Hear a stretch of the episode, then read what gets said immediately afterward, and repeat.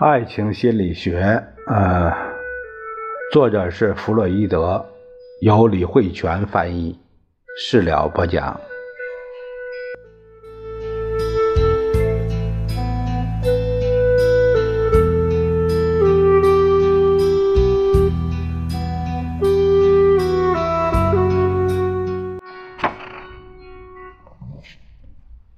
我们这一节看一下第一章。呃，这个第二节，第一章第二节，它的题目是性目的的变异。那就一般的意义来说，人们所说的性交的目的，大都是指双方性器官的交合。这种交合能够消减人们对性的恐慌，在短时间内。使渴望性的火焰得到遏制，这种方式获得的满足，就如同饥饿获得食物一样。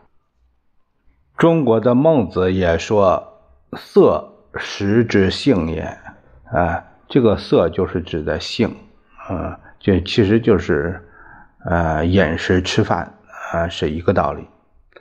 然而，就算是很正常的性活动。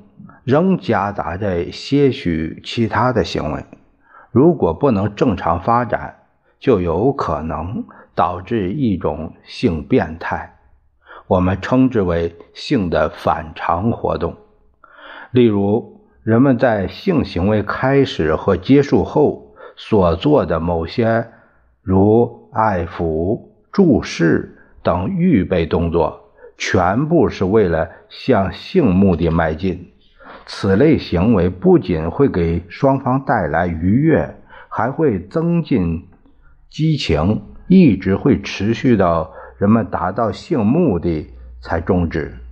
亲吻也属于接触的一种形式。接吻时，两人唇部的黏膜互相接触，嘴唇本身只是消化道的入口。不在性器官的范围之列。然而，在现代许多国家的人们却认为，嘴唇对于性活动有很高的价值。总的来说，这些夹杂在寻常性活动中的行为，已经成了联系性反常活动和正常性生活的纽带。我们在分类时。也可以以它为根据，性反常通常会分为两类。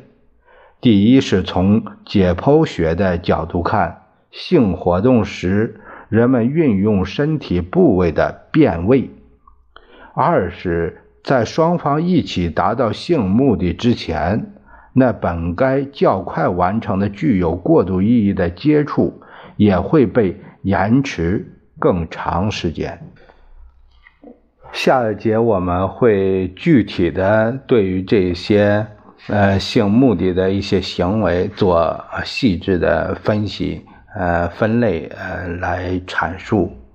呃，会说到第一个会说到生理学上的变化。我们下一节再会。